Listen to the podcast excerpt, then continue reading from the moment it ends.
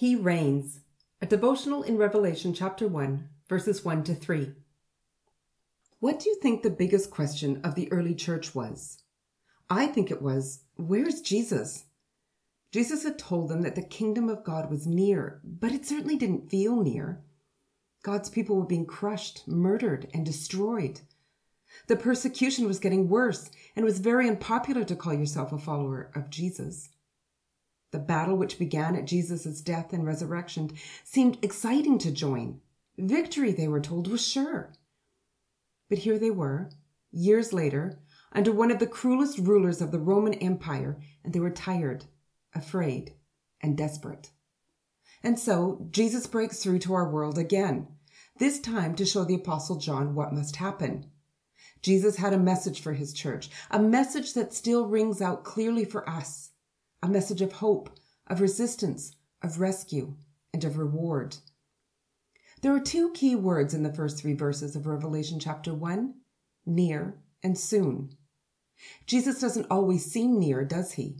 In fact, many times he feels far away, which is why it is important to not depend on what we feel, but trust what we know.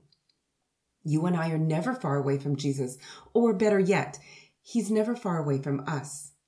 He's there when our tears form and start to fall down our cheeks. He's there when we burst with laughter. He's listening to our anger, our frustration, and our fear. He is near to us whenever we call him. But the near and soon that verses 1 to 3 are talking about is not the nearness of Jesus, but the nearness of our deliverance. Jesus is coming soon. The time is near. There's a sense of urgency in Jesus' message. We are to be ready, alert, attentive, and expectant. There is work to be done. Sharing the message of Jesus is an important part of that. People need to hear the truth, sense the urgency, and decide. But we have internal work to do as well. Are we close to Jesus? If he came today, would we be unprepared and surprised?